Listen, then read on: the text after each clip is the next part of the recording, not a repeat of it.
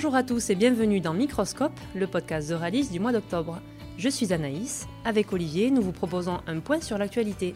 Olivier, quel est le programme de cet épisode? Alors, dans un instant, Anaïs, nous ferons un point sur les marchés agricoles et sur les tendances pour les prochaines semaines avec Benoît Boulet, un rendez-vous que vous retrouvez tous les mois. De ton côté, Anaïs, tu es parti à la rencontre des équipes du pôle agricole mobilisées pour la récolte de maïs.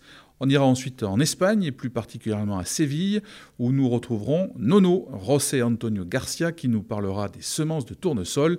Enfin, si vous aimez la bière, à consommer évidemment avec modération, ne ratez pas le rendez-vous que vous proposent tous les mois Nathalie Salmon et Céline Casanave. En deux minutes, vous saurez tout sur l'orge. Alors Anaïs, tu le sais, tous les mois nous faisons avec Benoît Boulet de la direction des marchés du pôle agricole un état des lieux des marchés des perspectives. Alors Benoît, que retenir de ce mois d'octobre 2022 qui vient de se terminer?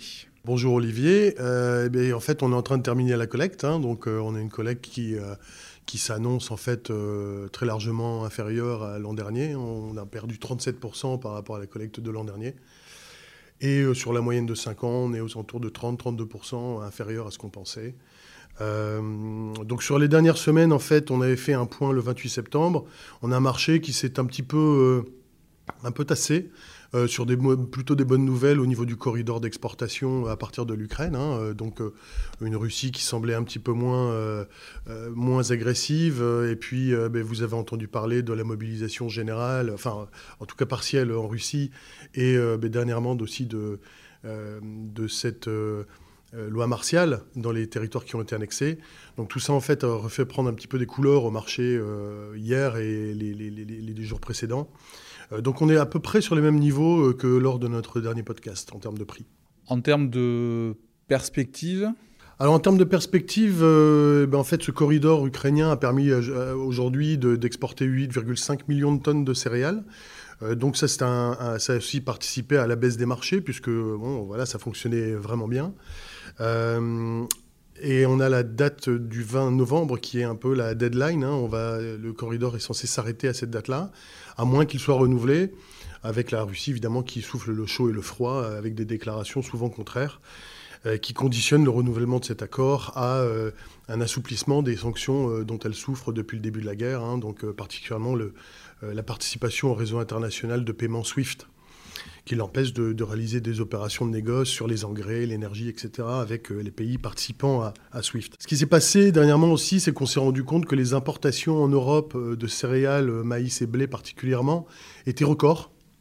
Hein. donc ça montre bien la tension sur laquelle le marché européen se trouve sur les, marchés des céréales, même si on a une récolte record en Russie, hein, en blé, qui elle, produit 100 millions de tonnes, voire peut-être un peu plus. Euh, mais évidemment, ce sont des ressources qui ne sont pas disponibles.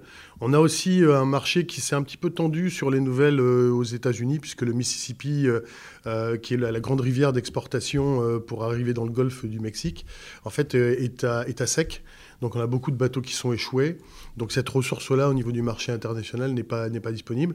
Et on a aussi, alors ça c'est un peu plus dans les perspectives, mais on a quand même un climat sur des grandes zones d'exportation, l'Argentine, les États-Unis, même la Russie, euh, qui pour les prochaines récoltes risque d'être très compliqué, avec une sécheresse qui est provoquée par le phénomène La qui revient maintenant de manière très régulière. Merci Benoît. Et pour ceux qui souhaitent plus d'informations marché, détaillées et régulières, sachez que Ralis propose une offre piloter sa commercialisation.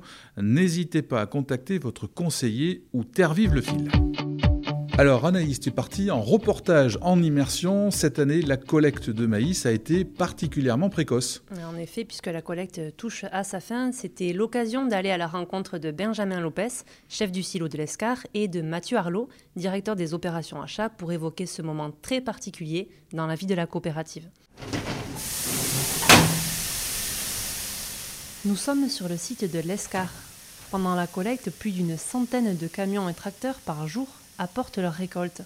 Ce que vous entendez, c'est le grain qui tombe dans la fosse de réception. La collecte, c'est un moment intense dans la vie des agriculteurs et de la coopérative, une période qui demande une forte mobilisation et une flexibilité à toute épreuve. Pour évoquer le sujet, je vais laisser la parole à Benjamin Lopez et Mathieu Arlot. Benjamin organise et coordonne la collecte sur le site de l'ESCAR. Il a 11 collectes à son actif. C'est le, moment le plus important pour moi durant l'exercice. Euh, des moments de tension aussi parce que forcément les journées peuvent être assez intenses et on peut être soumis aussi par moments à différentes pannes. Donc, euh, on s'adapte un peu, euh, on essaie de faire au mieux pour que tout puisse euh, fonctionner euh, pour le mieux pendant la, collecte. Mathieu, quant à lui, supervise la collecte au niveau de la coopérative. Arrivé chez Euralis en 2005, il coordonne cette année sa sixième collecte. C'est une période qui est toujours très intense, où on sait que la charge de travail est importante, que la tension peut être importante, l'émotion est importante.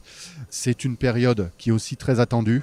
C'est le fruit de l'année de travail des agriculteurs, donc euh, euh, la récolte reste euh, le moment important où on concrétise le travail de toute l'année. On remplit nos silos et c'est ça aussi qui nous permet d'alimenter l'ensemble de nos clients toute l'année. Donc euh, ça reste un bon moment et un, moment fédérateur pour l'ensemble des, des, salariés qui travaillent sur cette activité-là dans le pôle. La collecte 2022 a été fortement impactée par la sécheresse de cet été. On attend une baisse de 40% des volumes par rapport à l'année dernière.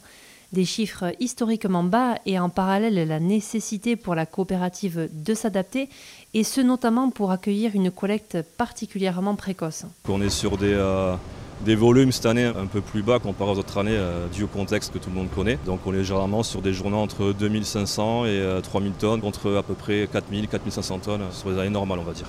On est sur des, des chiffres de baisse de l'ordre de 40% par rapport à l'année dernière et d'environ 30% par rapport au rendement habituel. Donc euh, c'est un impact fort pour les agriculteurs, c'est un impact fort pour la coopérative puisque euh, bah, rendement moins important égale volume moins important. Donc beaucoup moins de, tonnes vont transiter dans nos installations.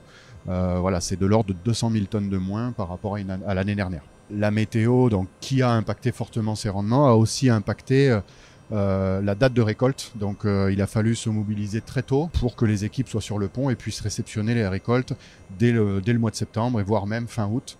55% euh, de notre collecte maïs était faite au 30 septembre alors qu'habituellement on est à peine à 5% à cette période-là. Ça a nécessité d'adapter notre dispositif avec des, points de collecte qui cette année exceptionnellement ne sont pas ouverts à la collecte.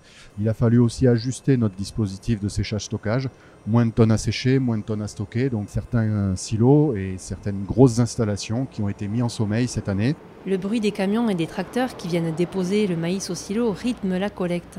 C'est une période qui mobilise une main-d'œuvre hétérogène et complémentaire. En effet, 150 collaborateurs permanents, des services administratifs aux équipes présentes sur le terrain, travaillent au bon fonctionnement des 100 sites mobilisés pour la collecte.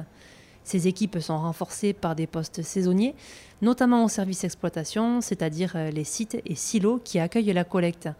Benjamin pour le site de l'ESCAR et Mathieu pour le dispositif Euralis nous expliquent cette organisation au millimètre. Les équipes sont organisées en, poste 3-8 et il y a ensuite la partie euh, administrative, donc euh, au pont bascule à la pro, qui eux sont organisés éventuellement deux matins euh, aussi et d'après-midi. On fait appel à des boîtes d'intérim et on a quand même un petit noyau de saisonniers habituels qui, qui revient chaque année. En complément de ça, bah, on a également des équipes techniques, donc composées d'électromécaniciens, de mécaniciens, qui assurent la maintenance, les dépannages, tout l'entretien des, des, installations qui sont soumises à rude épreuve pendant cette période de collecte. Euh, voilà. Et puis au niveau opérationnel sur le terrain, on a aussi nos chauffeurs, euh, puisque ça la collecte mobilise beaucoup de moyens logistiques. Donc on a des moyens en propre avec 17 euh, camions remorques et environ 25 chauffeurs, donc des chauffeurs Euralis, pour coordonner tout ça et puis voilà, faire tourner tous ces camions. on a des équipes au niveau en, centrale, au niveau du TELUS, qui gèrent la partie logistique, on va dire, de cette collecte. La coopérative dispose de sites répartis sur l'ensemble du réseau, c'est-à-dire euh, jusqu'au nord de Toulouse et au sud de Bordeaux. Tous n'ont pas la même taille ou les mêmes fonctions. C'est un maillage à la fois complexe et complet qui permet aux équipes du pôle agricole de proposer différents services aux agriculteurs et aux clients. Sur l'ensemble du dispositif, on a vraiment euh, des sites très différents les uns des autres. Donc euh, on a euh, d'abord les points de collecte qui sont ouverts pendant la, pendant la saison pour réceptionner les remorques et les bennes des agriculteurs. Donc ça c'est un maillage assez concentrés sur l'ensemble du territoire.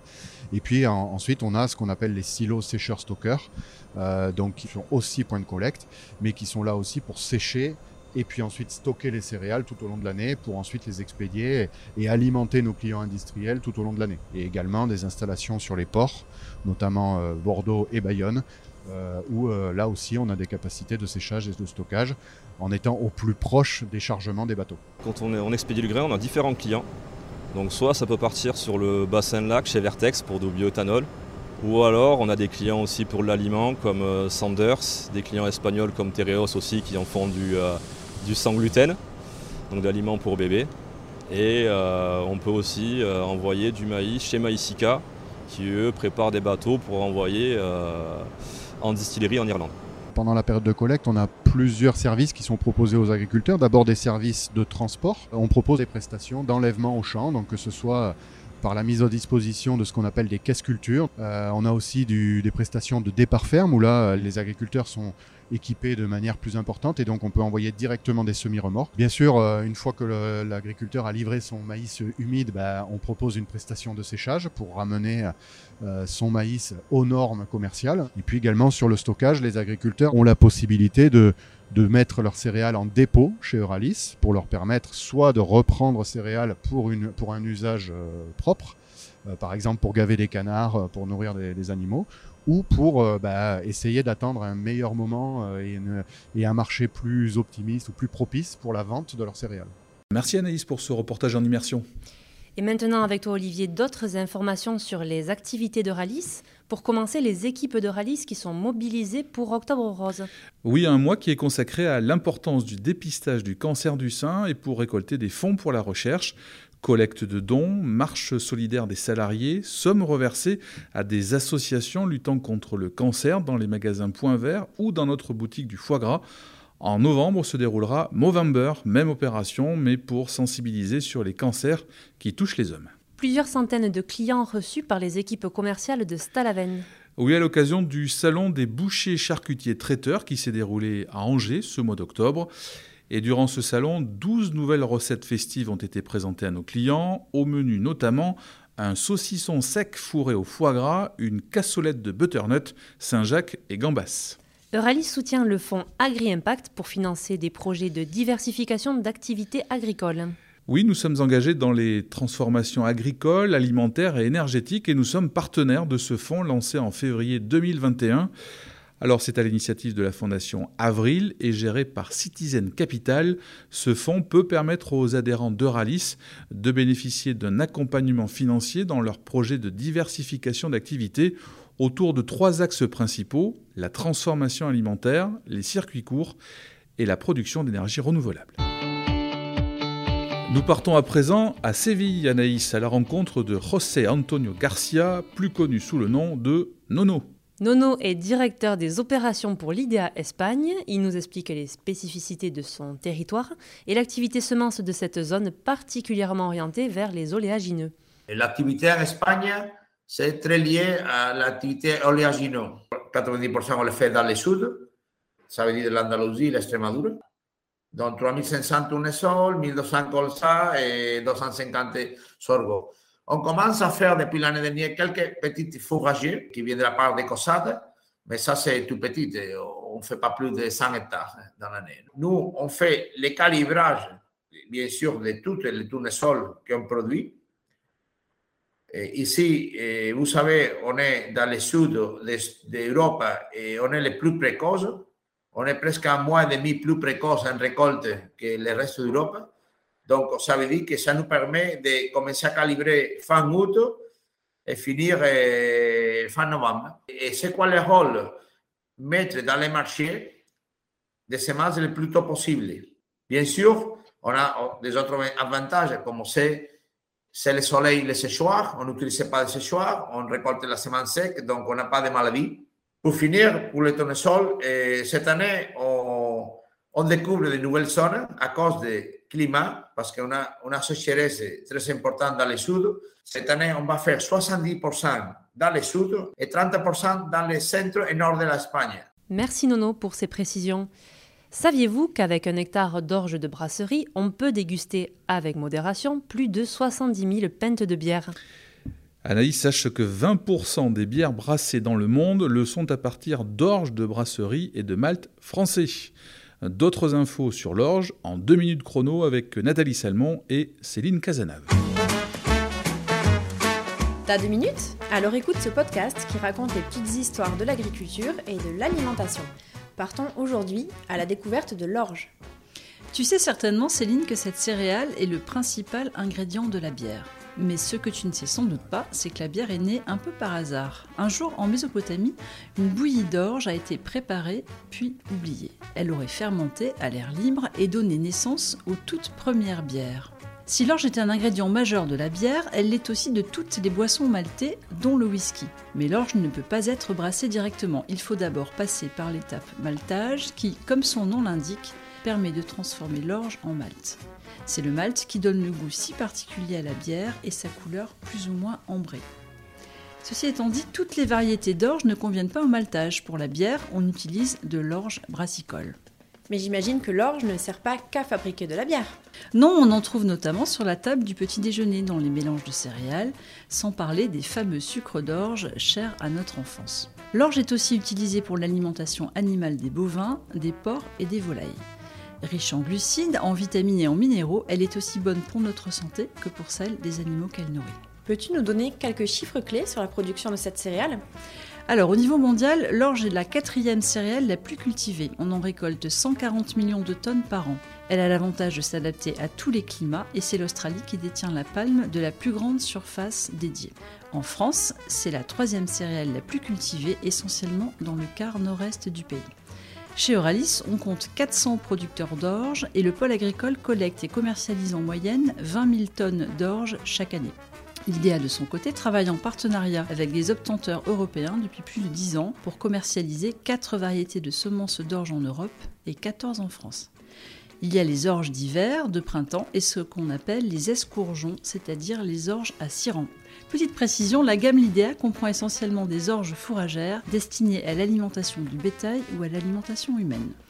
Signe particulier de ces orges, elles sont très riches en protéines et donc dans l'air du temps. Merci Nathalie pour toutes ces précisions. À très bientôt. Merci de nous avoir suivis. Retrouvez-nous sur toutes les bonnes plateformes de podcast, notamment Spotify, Deezer et Apple Podcast. À très bientôt.